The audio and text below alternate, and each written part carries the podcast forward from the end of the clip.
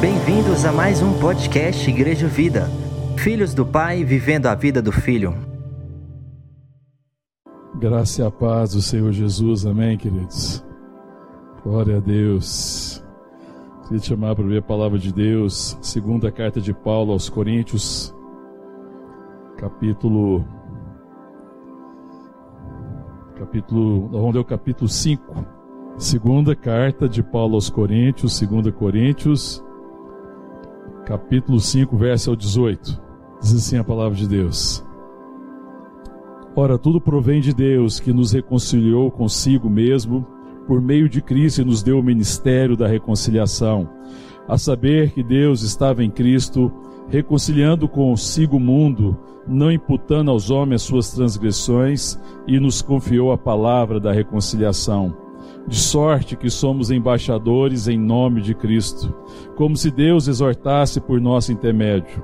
Em nome de Cristo, pois, rogamos que vos reconcilieis com Deus.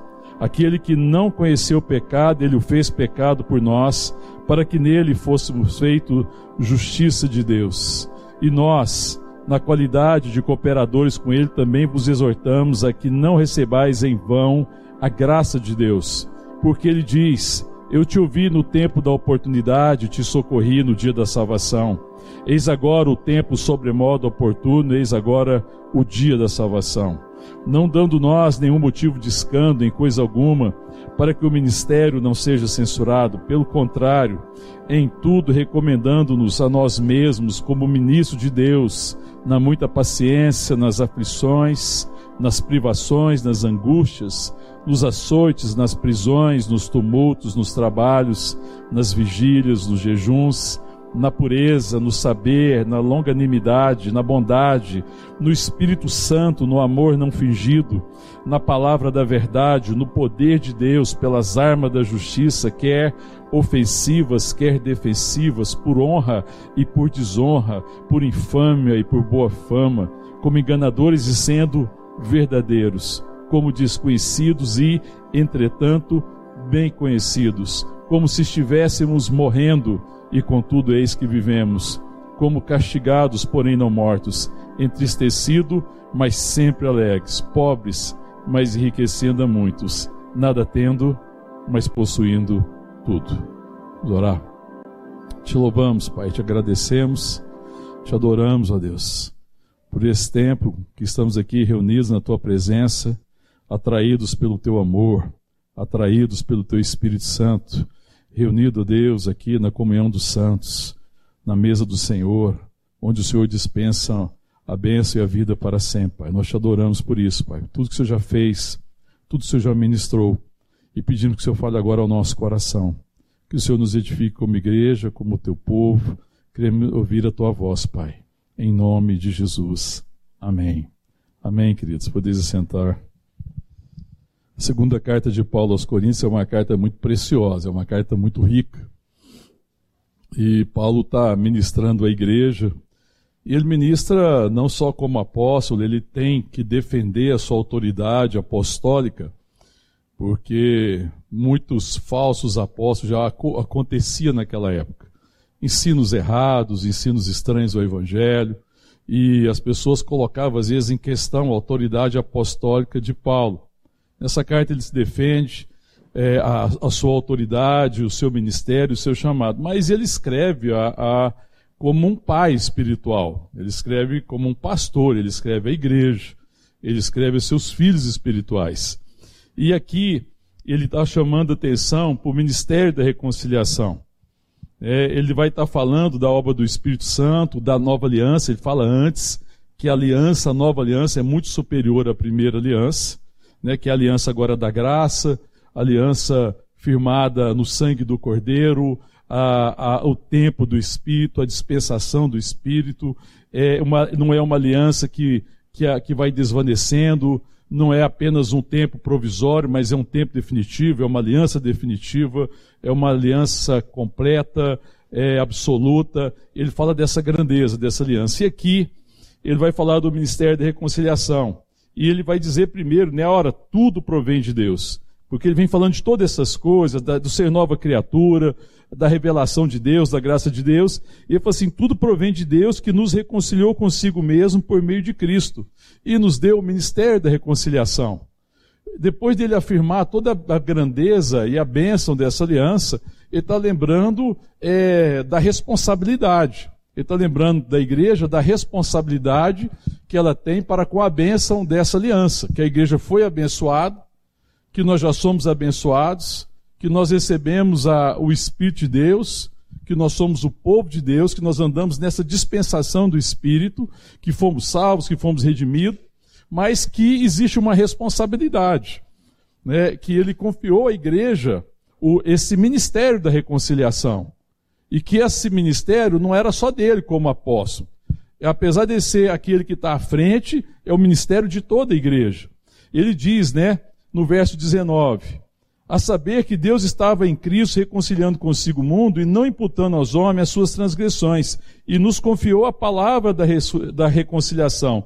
Aí o verso 20, de sorte que somos embaixadores em nome de Cristo, como se Deus exortasse por nós nosso intermédio. Em nome de Cristo, pois, rogamos que vos reconcilieis com Deus. Então, ele está chamando a atenção da igreja desse ministério da reconciliação, que ele só não estava imputando aos homens as suas transgressões, porque Jesus levou sobre si as nossas transgressões, por causa das suas pisaduras nós somos sarados, e ele está lembrando que esse é o tempo da salvação, que esse é o tempo da redenção, e que esse é um tempo determinado, e que esse tempo vai passar, e que esse tempo da salvação é um tempo que está acontecendo entre a vinda de Cristo e a volta de Cristo. A igreja precisava compreender isso que esse não é um tempo que vai ficar, sempre vai haver essa possibilidade. Não, existe um tempo da salvação, da redenção, e esse é o tempo. A igreja precisava estar atenta a respeito disso, que ela tinha sido abençoada com toda sorte de bênção espiritual, e que agora ela precisava abençoar. E que a maior bênção era cumprir esse ministério, esse chamado. Eu queria que você abrisse comigo aí, por favor. Abre comigo a carta de Paulo aos Efésios, um pouco à frente, é só você prosseguir aí. Você vai chegar em Gálatas, depois Efésios, capítulo 1 de Efésios. Olha o capítulo 1 de Efésios. Achou aí, amém, irmãos? Olha o verso 3. Bendito. Espera um pouquinho que o vento aqui passou minhas páginas. Vamos lá, de no, novamente. Bendito Deus e Pai de nosso Senhor Jesus Cristo, que nos tem abençoado com toda a sorte de bênção espiritual nas regiões celestiais em Cristo. Amém, irmãos? Então, quando ele está saudando a igreja que está em Éfeso, ele está lembrando das bênçãos que nós já recebemos. Ele está falando da bênção da redenção, ele está falando da bênção da filiação, ele está falando da bênção de que nós somos predestinados para ele, ele está falando da bênção do Espírito Santo, que nós somos selados por Espírito, que nós somos adotados em Cristo. Ele vai descrevendo depois, se a gente for continuar lendo aqui, nós vamos ver o que, que significa essa bênção, que nós já fomos abençoados em Deus. Já fomos abençoados, já recebemos a bênção. Nós já estamos de posse da bênção. E nós precisamos ter é, clareza. O que nos falta às vezes é essa consciência e essa certeza e andar nessa dimensão de que nós somos abençoados. Porque para sermos abençoadores e para sermos embaixadores, eu tenho que andar nessa certeza que nós podemos dispensar vida, ministrar vida. E que o ministério que ele nos chamou é o ministério da nova aliança, que não é um ministério de letras, mas é um ministério de vida. É vida. A nova aliança fala de vida, meu irmão? E nós temos a vida de Deus. Então ele está chamando a igreja e lembrando que nós somos chamados para esse ministério. E no verso 21, ele diz assim: volta lá agora, 2 Coríntios capítulo 5. No verso 21 ele vai dizendo: Aquele que não conheceu o pecado, ele o fez pecado por nós para que nele fôssemos feito justiça de Deus. Então Jesus não só tomou sobre si os nossos pecados, e ele está lembrando que ele nos justificou, fomos justificados nele, porque ele pagou pelos nossos pecados, e ele é a nossa justiça, mas também fomos feitos justiça no sentido de nós andarmos em justiça de nós andarmos revelando quem Ele é, da nossa vida, de certa forma, ser a manifestação do caráter e das virtudes de Deus. Porque Deus veio salvar. Porque Deus veio revelar o seu amor. Porque nós somos semelhantes a Deus, não na, no seu, na sua, na, nas suas é, é, características ali de poder, de onisciência, né? nesses atributos de, de, de conhecimento, de poder, é, de todo conhecimento, de onisciência, de estar em todo lugar, não. Mas nós somos semelhantes a Cristo nas virtudes, no amor, amém, irmão? No amor, na misericórdia. Porque Ele nos fez semelhante em caráter. E nós somos feitos justiça. Significa que a minha vida pode andar de forma justa. Andar de forma justa agora é viver de tal forma que as virtudes de Deus sejam vistas em mim. Porque é justo que uma vez sendo salvo por Ele, eu vivo agora manifestando que eu sou filho de Deus. Amém, irmão? Então é justo que isso aconteça. E ele está nos chamando, nos lembrando disso, que aquele que não conheceu o pecado, verso 21, Jesus, ele o fez pecado por nós para que nele fôssemos feitos justiça de Deus. E nós, agora o verso 1 lá do capítulo 6, e nós, na qualidade de cooperadores com ele, vos exortamos que não recebais em vão a graça de Deus. Porque fomos salvos pela graça. Mas não só salvos pela graça, nós recebemos a graça de Deus pela habitação de Deus. E essa graça me ensina a viver. Essa graça é a capacitação de Deus que me conduz, que me ensina a viver, a conhecer a vontade de Deus e andar nessa vontade. De não ser refém da carne, de não ser mais devedores da carne. Agora nós somos libertos. A palavra aqui, Paulo diz um pouco antes aqui, que aonde há o Espírito de Deus, aí há liberdade. Amém, irmão? E a liberdade aqui é a liberdade de não ser mais escravo do pecado. É a liberdade de adorar a Deus. É a liberdade de ser conduzido pelo Espírito de Deus. Amém, irmão? Não existe impedimento, não existe véu, não existe mais barreira. Existe uma liberdade. Amém? Você crê nisso, irmão? Existe uma liberdade maravilhosa. E ele está falando assim: não receba em vão. Porque de repente a gente tem a, a, o entendimento da graça que salva, mas não entende que a graça que nos salvou se mostrou também uma graça que nos ensina. E essa graça que nos ensina é o Espírito de Deus que habita em mim e que ministra, que me conduz pela palavra, pela verdade, que me faz andar na verdade, que tira, que me tira da, do eu, que me tira da minha condição, é, da minha situação, é, das minhas realidades, às vezes, que estão me prendendo. É, é o Espírito de Deus que me, que, que me liberta de ser refém de realidades difíceis, mas que me faz andar na verdade, que me faz andar no seu propósito, que faz viver com a vida que tem sentido, com uma vida que, que é significativa. Amém, irmão? Não é existência. Porque Deus nos salvou a gente para a gente existir, irmão. Existir existir o, o, o inferno vai continuar existindo, Satanás vai continuar existindo, mas a tragédia de continuar existindo é existir sem o significado da vida. Mas agora nós vivemos, amém, irmão? É isso que nós vivemos. Então, é, vida não é existir por muito tempo. Nós vivemos numa sociedade, qual é a preocupação da sociedade moderna? Viver muito, não é?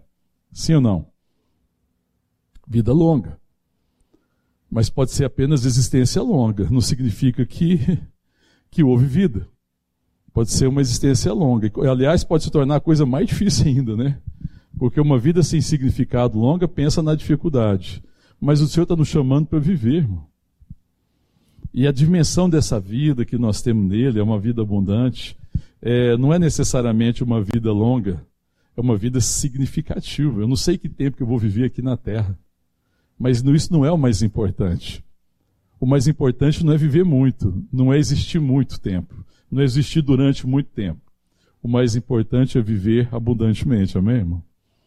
E ele nos chama para viver uma vida abundante. Então, ele fala: olha, não recebam a graça em vão.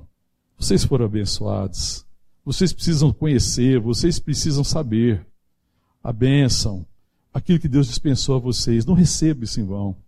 Não retenham a vida de Deus. Não resista à ação do Espírito Santo. Vocês foram abençoados, amém, irmão? Glória a Deus. Aleluia. Vocês foram abençoados. E aí ele fala no verso 2. No verso 2 ele está fazendo uma citação de Isaías 49. Ele diz assim: Eu te ouvi no tempo da oportunidade e te socorri no dia da salvação. Eis agora o tempo sobre modo oportuno, eis agora o dia da salvação. Isso aqui está falando de quando Deus haveria de redimir Israel Eu te ouvi no tempo da oportunidade, no tempo que você estava é, perdida, no tempo que Israel estava desviada, no tempo que tinha se afastado de Deus. Eu te ouvi no tempo da oportunidade. Eu te salvei, eu te redimi, eu te socorri no dia da salvação.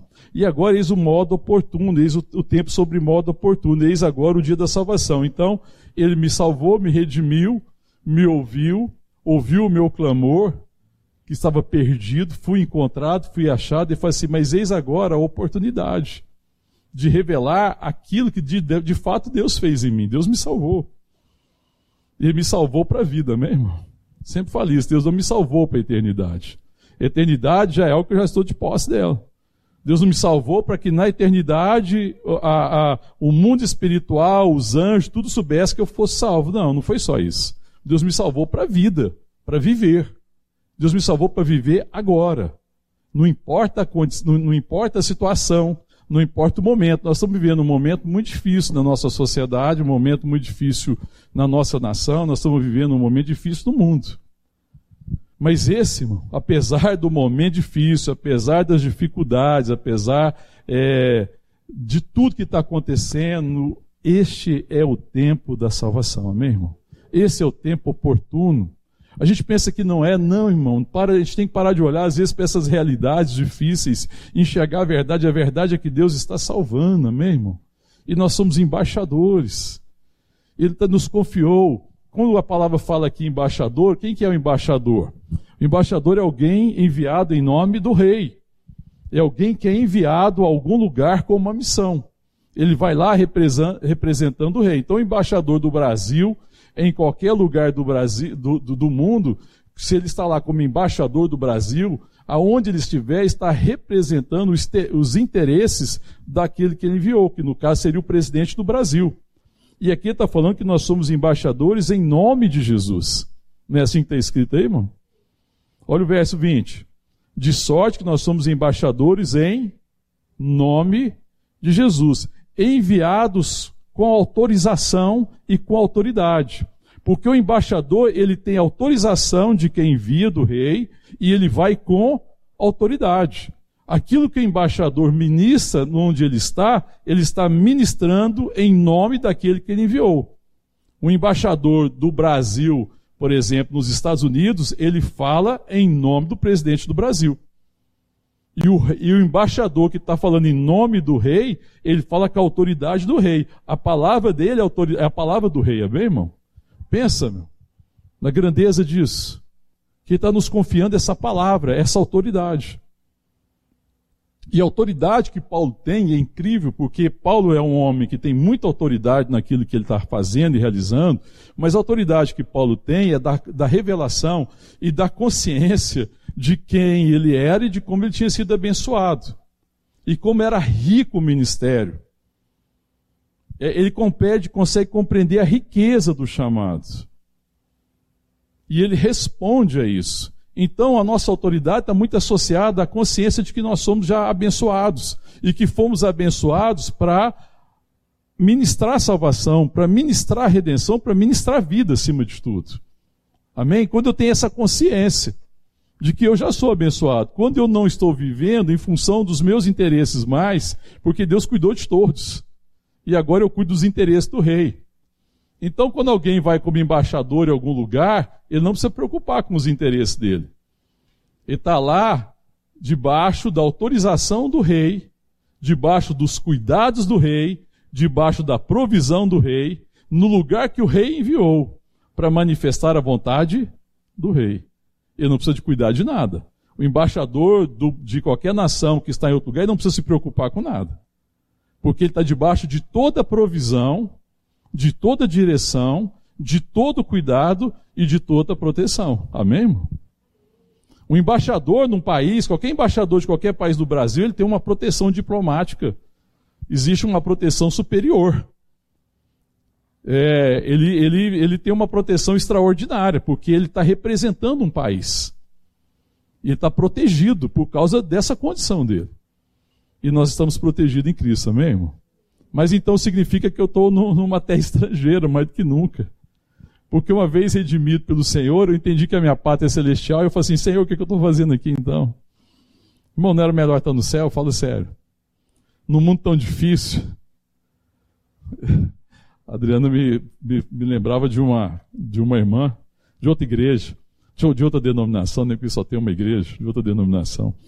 E eu, eu, estava passando um tempo muito difícil, uma ideia disse que clamava: Vem, Senhor Jesus, volta, Senhor Jesus. Porque ele pensava assim: é, vem logo e resolve, porque a situação está muito difícil, né? Eu falo, meu Deus do céu, o momento que nós estamos vivendo, parece que a melhor coisa que podia acontecer era o Senhor Jesus voltar. Ou então ele já fala assim, Senhor, estou aqui na glória, cessou a fadiga, cessou as dores, cessou o sofrimento, não tem mais lágrima, é, é extraordinário. Mas é por isso que Paulo existe um momento na vida dele que ele está dividido entre estar com o Senhor e permanecer aqui e cumprir o ministério. Porque ele fala, estar com o Senhor é, é infinitamente superior. Mas ele está aqui porque ele compreendia que ele era o embaixador em nome de Cristo, que a pátria dele era celestial e que ele voltaria, porque o embaixador está em algum lugar por um tempo.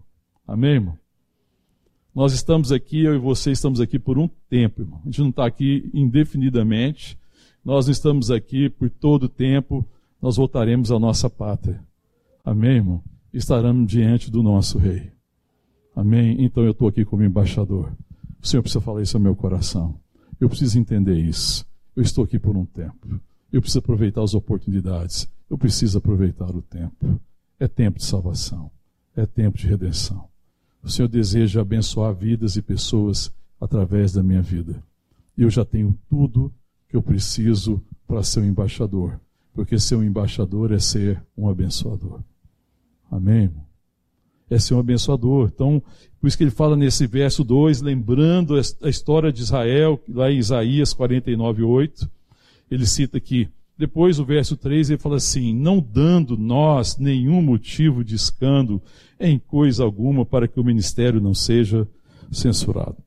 É claro que Paulo, de alguma forma aqui, ele está lembrando que, como apóstolo, como enviado de Deus, ele não dava motivo nenhum para escândalo de coisa alguma. Paulo está preocupado em ter um ministério e uma caminhada de acordo com a vontade de Deus, em ter um bom testemunho diante dos homens, diante da igreja, diante da sociedade, para que o ministério não seja censurado. E isso é uma coisa que às vezes traz realmente muito dano para a igreja. Infelizmente, nós vemos na realidade da igreja na nossa nação, no nosso país, e aí nós temos que olhar para nós, né, cada um particularmente, e nós vemos que existe muito escândalo. E isso tem sido muito grave para a pregação do evangelho. Isso é muito grave.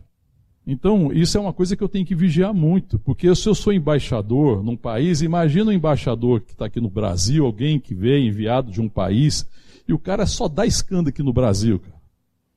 Imagina um cara que é aqui no Brasil que dá escândalo, comete um monte de atrocidades, só dá problema. Qual que é a credibilidade que esse embaixador teria aqui no Brasil? Se eu soubesse que tem um embaixador aqui no Brasil e que ele fosse assim uma pessoa cheia de problema e de escândalo, ele teria alguma credibilidade? Ele seria ouvido aqui? Será que eu daria ouvido ao embaixador de qualquer país que está aqui no Brasil, uma vez que eu olho para a vida dele, a vida dele é bem complicada? Ele não seria ouvido. Então Paulo ele fala assim do zelo que a gente tem que ter, não dando nós nenhum motivo de escândalo em coisa alguma para que o ministério não seja censurado, vigiando muito esse respeito. E aí no verso 4 ele fala assim, pelo contrário, em tudo recomendamos a nós mesmos como ministro de Deus no quê? Ele fala, não, em tudo a gente nos recomenda como ministro de Deus, porque de fato nós somos ministro de Deus, ministramos em nome de Deus, em nome de Cristo, como embaixadores de Cristo, no que na primeira coisa? Na muita? Olha ela lá de novo, hein? A paciência. Para ser um bom embaixador, você tem que ser paciente. Mas nós somos, amém, irmão? Glória a Deus. Aleluia! Oh Deus! De vez em quando a gente escorrega, né? De vez em quando a gente esquece disso, né? E a gente só, só não é paciente quando a gente esquece. E aí Paulo está sempre lembrando, a palavra está sempre nos lembrando. Nós somos pacientes, amém, irmão? E a paciência aqui é a paciência que a gente já tem compartilhado, que é resultado da certeza. É uma paciência que vem da esperança de que Deus está trabalhando, e que Deus está realizando, que esse é o tempo realmente da salvação, que Deus é gracioso, que Deus pode mudar qualquer pessoa, que Deus pode transformar a pessoa mais difícil, a pessoa mais improvável, e Paulo talvez fosse um dos mais improváveis, então ele falou assim: nós nos recomendamos a nós mesmos é, para esse ministério da reconciliação na paciência. Amém, irmão? Paciência com os irmãos. Aleluia, irmão. Aí quando a gente tem paciência, significa uma coisa. Eu estava aqui tendo a reunião ontem de líderes, e a gente falando de uma coisa assim. Porque às vezes as pessoas falam, ah, fulano é difícil. Quem já falou isso? Já falou? Não precisa falar agora não, tá? Beleza? Te poupar. é, mas vem cá. É. Então talvez eu olhe assim, e às vezes aquela realidade percebida me parece que ele é difícil. Mas do ponto de vista da graça e da justiça, existe pessoa difícil, irmão? Existe alguém muito difícil para Jesus salvar? Então essa palavra tem que sair da nossa boca. Porque quando a gente está falando que as pessoas são difíceis, eu estou esquecendo, né? Mas o Senhor é paciente. Eu vou ter paciência com ela. Ele teve comigo. Amém? Não é muita paciência. A paciência me recomenda.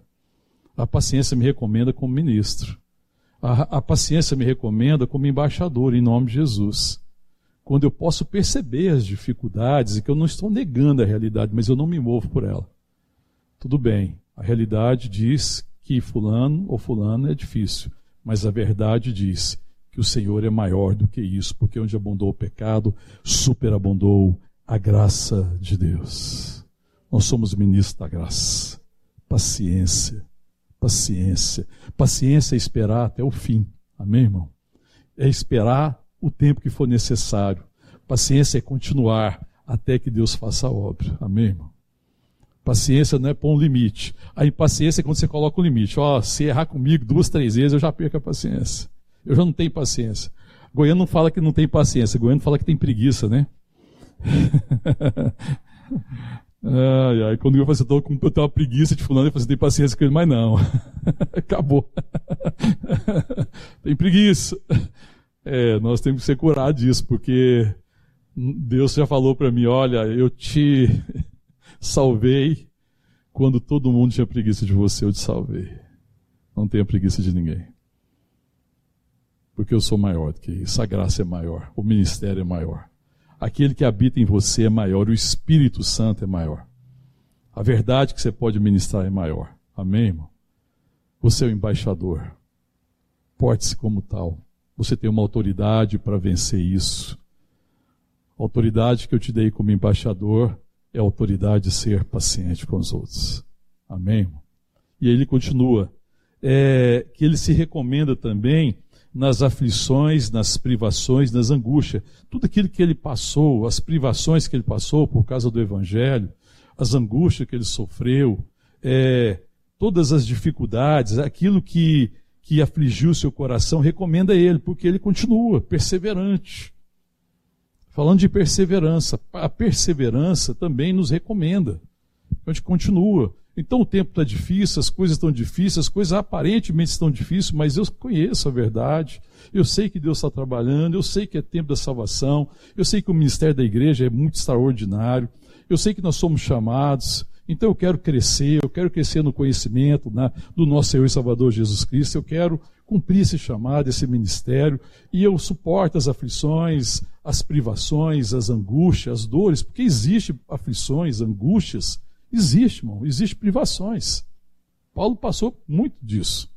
A história aqui, se a gente ler a história de Paulo, se você ler lá Atos, se a gente ler todas as cartas, você vai ver tudo isso que Paulo passou. Ele vai citando algumas coisas aqui. No versículo ele fala assim que também é, é, ele, é, ele é em tudo recomendado como ministro de Deus, nos açoites, porque ele foi açoitado. Mas ele continua firme na verdade. Ele foi preso. É, é, por alguns documentos, nós temos a informação que Paulo foi preso sete vezes. Ele foi preso por quê, irmão? Porque ele estava envolvido com o mensalão? Ou ele foi preso porque ele estava envolvido aí com o covidão? Não foi. Porque ele estava carregando dinheiro de forma estranha? Ele estava roubando? Não, ele foi preso por causa do Evangelho. Ele foi perseguido por causa do evangelho, por causa desse ministério. Mas como o ministério era tão rico, e como ele sabia que ele era abençoador, enriquecedor de outros, ele não desiste. Ele suporta as prisões. Porque pensava, o que é a prisão diante da possibilidade de ministrar a vidas e as pessoas? Tanto que na prisão ele não desiste. Boa parte das cartas de Paulo foi escrita a partir de onde? Da prisão. Alguém que conhece o seu ministério. A, a circunstância era totalmente desfavorável, mas aquela não era a realidade. Ele falou assim: eu estou preso, eu estou algemado, mas o evangelho não está algemado. O Senhor não está algemado. Eu estou aqui, mas o Espírito Santo é livre, eu sou livre. E mesmo aqui, eu posso cumprir meu chamado de ser embaixador. E ele abençoa a igreja. E ele escreve para a igreja. Amém, irmãos?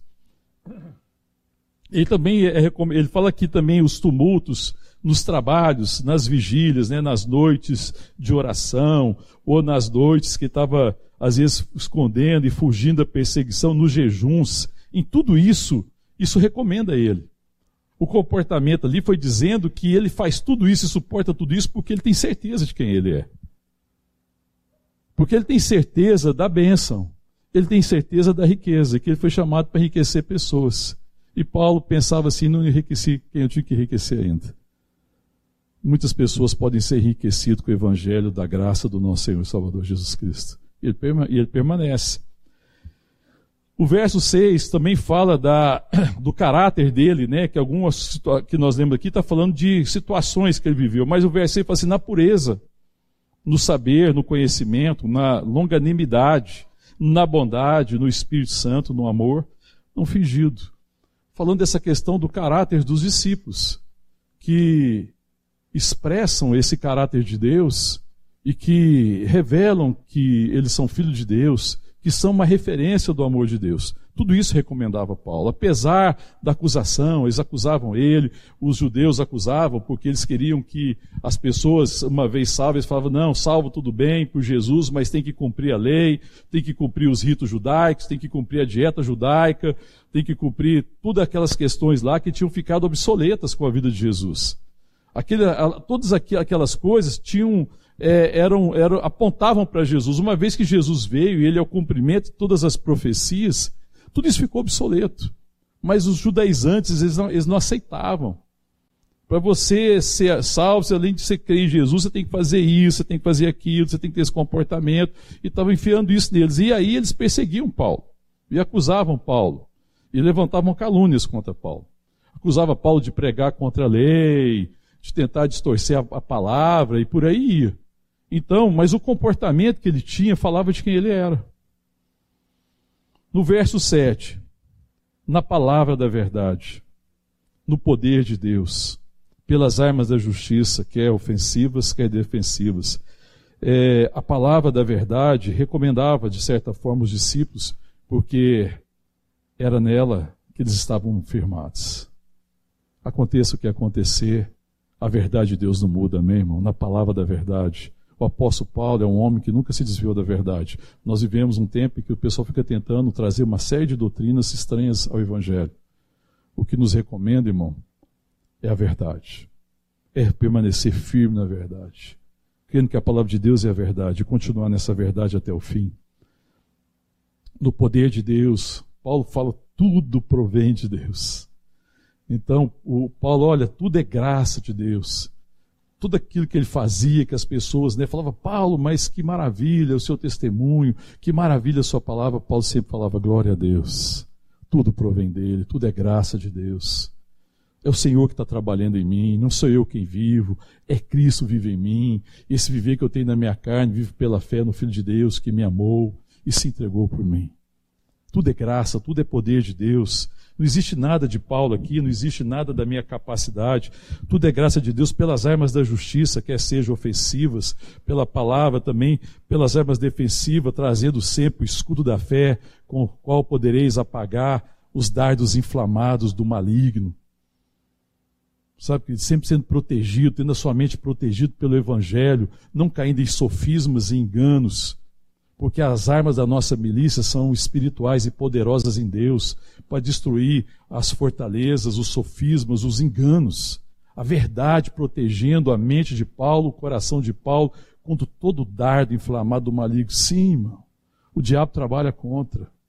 Se o diabo trabalhou contra o apóstolo Paulo, se o diabo tentou contra a vida de Jesus, se o diabo tem tentado contra nossas vidas. E às vezes nós somos muito suscetíveis a esses dardos inflamados do maligno.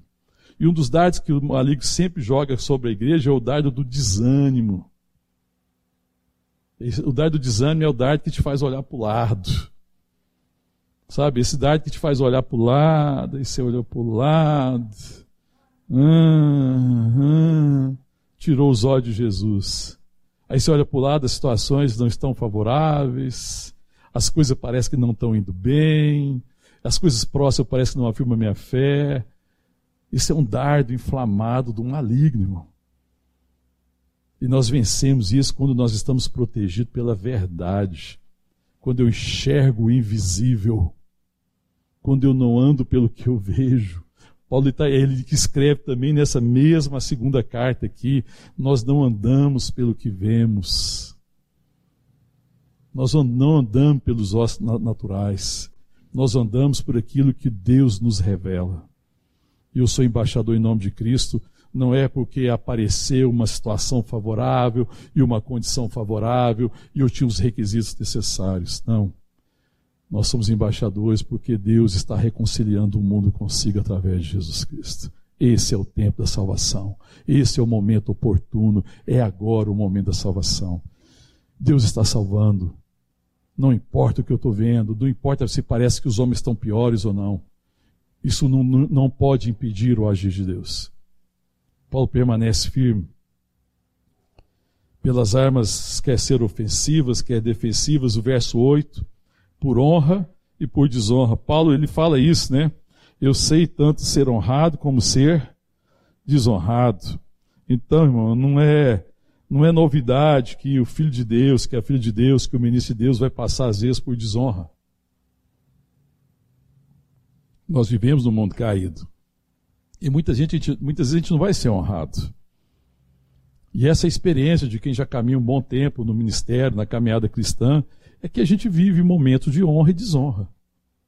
Mas Paulo não se deixa levar por isso. Ele fala, isso faz parte. Tanto ser honrado como, não, como ser desonrado. Quer dizer, por honra ou por desonra. Por, por honra e por desonra. Por infâmia, mal falado, ou por boa fama, bem falado. A gente às vezes é bem falado, uma semana você é bem falado, pastor então nem se fala. Então, uma semana que você é bem falado, outra semana você é mal falado, mas e aí, irmão? Como é que você vai continuar? Se você for mal falado porque você fez algo errado, arrepende, pede Deus graça e caminha. Né? Porque é ruim ser mal falado por, por ter motivo para ser mal falado, né? Não está certo isso. Aí é preciso se arrepender. Agora, mesmo caminhando corretamente, tem gente que não entende, tem gente que não compreende, tem gente que não gosta, tem gente que fica contrariado. Tá bom, tudo bem. Por fama e por infâmia. Mas eu prossigo para o alvo, mesmo. Prossigo para o alvo. Faz parte, vai acontecer. A igreja precisa caminhar. A igreja às vezes vive um momento de infâmia. E às vezes vive um momento de fama. Existe a verdadeira existe a falsa. Às vezes a falsa igreja, o joio que está no meio do trigo, tem sido motivo da infâmia. Mas a gente prossegue para o alvo, mesmo. Porque nós sabemos que a verdadeira igreja vai prevalecer contra as portas do inferno. Ela vai avançar contra o inferno. As portas do inferno não podem resistir ao evangelho. Amém, irmão? E nós somos embaixadores em nome de Jesus Cristo. Amém? Aí Paulo vai dizer também, como enganadores e sendo verdadeiro porque é claro que os judeus não deixaram de acusar Paulo de ser enganador. E é claro que quem prega a verdade do evangelho vai ouvir de alguém, não, isso é engano. Estão enganados. como enganador. Se for pastor, mais difícil ainda, porque como existe uma falsa teologia da prosperidade, infelizmente teve muito escândalo financeiro e continua tendo, então muitas vezes pastores vão ser conhecidos como alguém que quer só pegar o dinheiro do fiel. Vai ser tido como enganador. Muitas vezes vai ser tido, mas por causa disso não continua o mistério. Ah, eu vou ficar ofendido, milindrado, porque estão falando dos pastores, estão pondo todo mundo no mesmo lugar. Sim, irmão, isso é o mundo. Como enganadores, mas sendo verdadeiro. Paulo era tido como enganador, mas ele estava sendo verdadeiro. Paulo está caminhando a verdade. Amém, irmão? É isso que importava. Paulo não se importa de ser tratado como enganador, porque ele tinha conhecimento da verdade. Ele prossegue. Depois ele continua no verso 9: Como desconhecidos, entretanto, bem conhecidos. É, às vezes a gente é bem desconhecido aqui, né, irmão? Na terra, né? Quem somos nós, né? Não somos ninguém.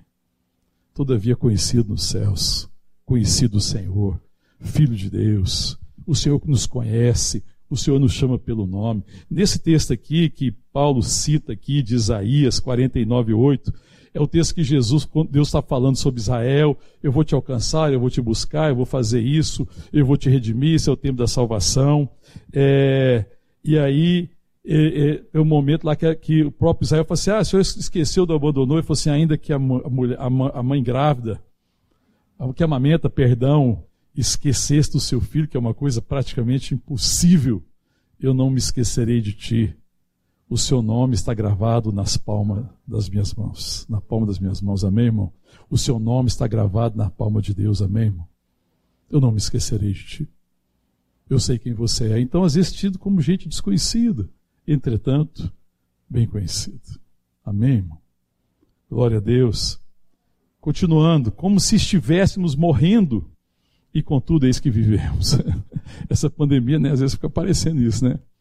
Contudo, se estivermos morrendo, mas eis que vivemos. Muitas vezes parece que a igreja está morrendo, né, irmão? Mas eis que vivemos. Eis que vivemos, eis que estamos vivos nele.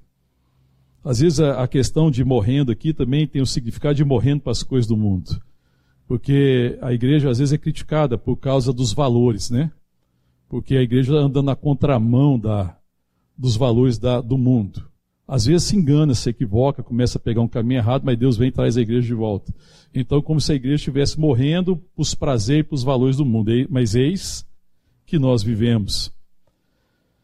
É, depois ele continua dizendo: como castigados, porém não mortos. Né? Fica parecendo que nós estamos sendo castigados. Paulo fala que nós somos como ovelha, que estamos sendo levados para o matadouro. Paulo fala aqui nessa carta aqui, se você voltar lá no capítulo 4, ele vai falar assim, ó, eis que nós morremos, mas que vocês vivem. Nós estamos morrendo para nós, eu estou morrendo para minha vontade, eu estou morrendo para o meu querer, para que eu possa ser abençoador e possa abençoar muito. Possa abençoar muitas pessoas. Então, eis como que fosse castigado, porém não, porém não mortos. Dez, entristecidos, mas sempre alegres. Irmãos, irmã, você tem motivo de se entristecer? Vários, né? A gente tem muitos motivos para nos entristecer. A gente se entristece, é verdade. Mas existe uma alegria que não pode ser tirada de nós. Que é a alegria do Espírito Santo, que é a alegria da salvação. Amém, irmão? Essa alegria, ela prevalece sobre os momentos de tristeza. É, Paulo se entristeceu várias vezes. A igreja causou tristeza no coração de Paulo. Irmãos causaram tristeza no coração de Paulo é, ele se entristecia por causa dos, do, dos seus é, conterrâneos, por causa dos judeus que estavam cegos ao Evangelho, não estavam compreendendo o Evangelho, existia um véu né, que impedia, e ele fala que se o Evangelho está é, encoberto é por causa do príncipe desse mundo que fechou os olhos, que colocou um véu para que eles não conhecessem a graça de Deus. Então eles falam assim que Satanás vem sempre com as trevas, Satanás vem sempre tentando tampar os olhos, mas esse que o nosso ministério é abrir o olho, é ministrar a graça, o nosso ministério é luz. O Satanás sempre vai tentar colocar um véu sobre as pessoas, mas a luz prevalece sobre as trevas. E aonde está o Espírito de Deus, ali o véu é removido. Amém, irmão? O véu é removido. O, o Deus remove pela graça de Deus. Então existe uma alegria no coração dele, sempre alegre. Ele vai escrever aos Filipenses, fala alegrai-vos, né? Outra vez digo alegrai-vos. E ele vai falar da alegria. Paulo está sempre falando de alegria. Mas não é ficar alegre por uma situação difícil, porque isso seria uma anormalidade. Isso, muitas coisas me entristecem.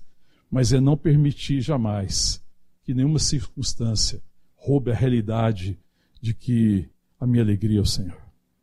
Amém? E nada pode me tirar isso. Amém? E isso vai prevalecer. No final, a alegria prevalece.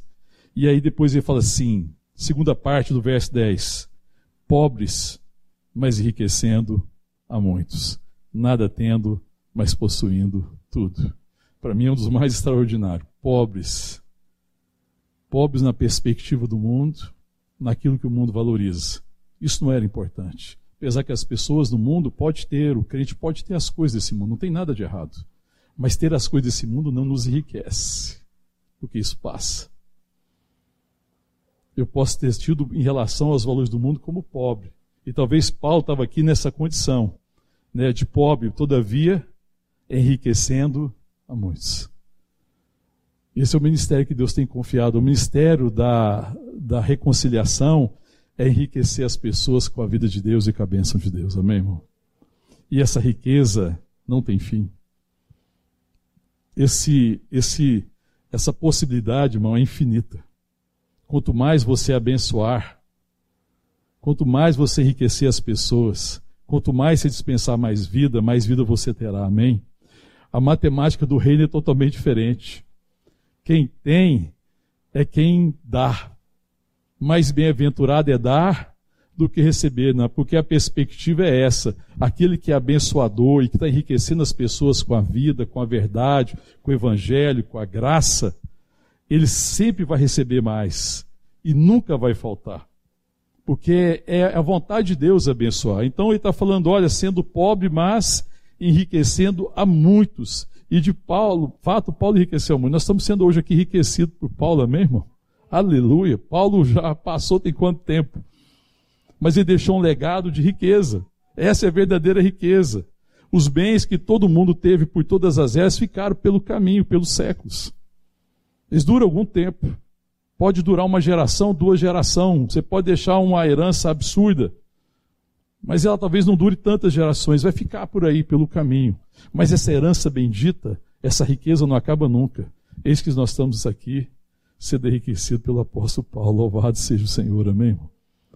Gente, como isso nos enriquece, como as palavras né, que foram ministradas, inspiradas pelo Espírito Santo, mas ministradas pelo ministério de Paulo, tem enriquecido a igreja ao longo dos séculos.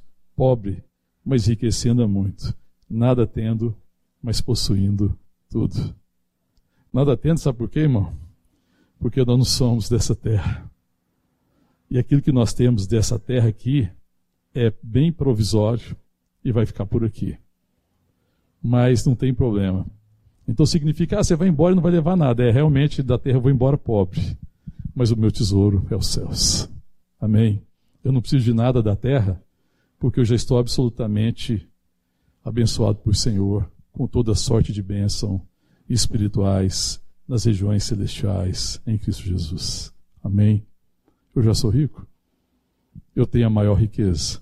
Eu tenho a riqueza eterna, a vida eterna, salvação eterna, paternidade eterna, comunhão eterna com os santos. Amém, irmão? Aleluia. Eu sei para onde eu vou. Eu sei com quem eu vou, eu sei com quem que eu vou ficar. Já sou rico, irmão. Tem riqueza maior? Tem alguma coisa que você precisa levar para o céu, irmão? Desse ponto de vista, não. Mas tem uma coisa que eu posso fazer: tornar muita gente rica com a verdadeira riqueza, com a riqueza da salvação, com a riqueza da redenção. Então, como igreja, aqui na terra, como peregrinos em terra estrangeira, o nosso ministério é enriquecer os homens e as mulheres com a verdadeira bênção, com a verdadeira riqueza, com a vida de Deus. Esse é o nosso ministério, amém, irmão? E a gente vai exercer esse ministério se a gente tiver certeza que nós já somos abençoados. Amém? Que nós já somos abençoados com toda sorte de bênção.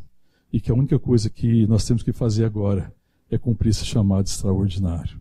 Então, onde eu e você estamos, irmão? No trabalho, na família, nas relações, seja onde for, eu estou aqui para enriquecer os outros, amém, irmão? Enriquecer com a vida, repartir vida. E quanto mais essa vida fluir de mim, mais vida flui em mim. Mais o Espírito de Deus dispensa. Mais ele ministra. Aí você tem mais consciência. E mais consciência, mais autoridade. Um ministério mais efetivo, mais abençoador, mais enriquecedor. Amém? Vamos ficar de pé, vamos orar. Tá vendo, irmão? Como se você for levar a palavra de Deus, o evangelho para alguém, você pode começar assim: olha, eu queria falar com você de riqueza. É um assunto interessante nesse mundo, né, irmão? Ah. Você vai falar de riqueza, ninguém resiste a uma conversa sobre riqueza. Mas depois a gente pode falar assim, mas agora eu vou te falar da verdadeira riqueza. Vou te falar de uma riqueza que nenhum homem tem a capacidade de produzir, mas que Deus está derramando por seu espírito. A verdadeira riqueza, a vida de Deus, o Espírito de Deus e a graça de sermos embaixadores em nome de Jesus Cristo. Amém, irmão? Esse é o grande ministério. Esse é o ministério que o Senhor tem confiado a nós e a todos nós, a toda a igreja. Amém? Eu creio que esse é um tempo que, como igreja, Deus está restaurando muitas coisas no seio da igreja. Eu falo da igreja como um todo, não estou falando só da igreja vida. Amém, irmão? Deus está restaurando muitas coisas que às vezes a gente foi perdendo, valores que foram ficando pelo caminho. E o Senhor está sempre reformando a igreja. A igreja tem às vezes a tendência, a gente tem a tendência de se acomodando em certas situações, pegando caminhos equivocados, mas o Senhor está sempre trazendo a igreja de volta. E eu creio que esse é o ministério que o Espírito Santo está derramando de volta sobre a igreja, amém, irmão? Embaixadores em nome de Jesus Cristo. E é preciso crer, irmão. Então a minha oração hoje é que eu e você criamos, amém, irmão? Que a gente seja ensinado pelo Espírito Santo. A minha oração é que, se existe sofisma, existe enganos na sua mente, fortalezas, que tem impedindo você de ser embaixador, em nome de Jesus, que o Senhor venha hoje com a palavra, com a verdade, destruir essas fortalezas, em nome de Jesus. Que essa palavra destrua. Que essa palavra que diz que nós somos embaixadores, em nome de Jesus Cristo, venha destruir toda mentira. Porque muitas vezes a gente acha que isso depende de uma capacidade particular, de um dom particular ou de ter situações favoráveis ou não. Não, irmão. É preciso acreditar. É preciso crer. E se nós cremos, nós veremos a glória de Deus. Amém. Eu queria te amar, fechar os teus olhos e, e falar, pedir para você orar ao, Senhor, falar do Senhor, vem ministrar meu coração. Santo Espírito, ministra meu coração. A verdade de que nós somos embaixadores e que eu já sou rico no Senhor, abençoado no Senhor, e que o Senhor me chamou para enriquecer vidas. Eu não encontro com ninguém por acaso. Nós encontramos com pessoas para enriquecer pessoas, com as bênçãos espirituais, com a bênção da vida, com a bênção do Espírito Santo, com a bênção da verdade, da salvação, com a bênção da redenção. Esse é o verdadeiro tesouro, amém? Pede para Deus ministrar isso ao teu coração.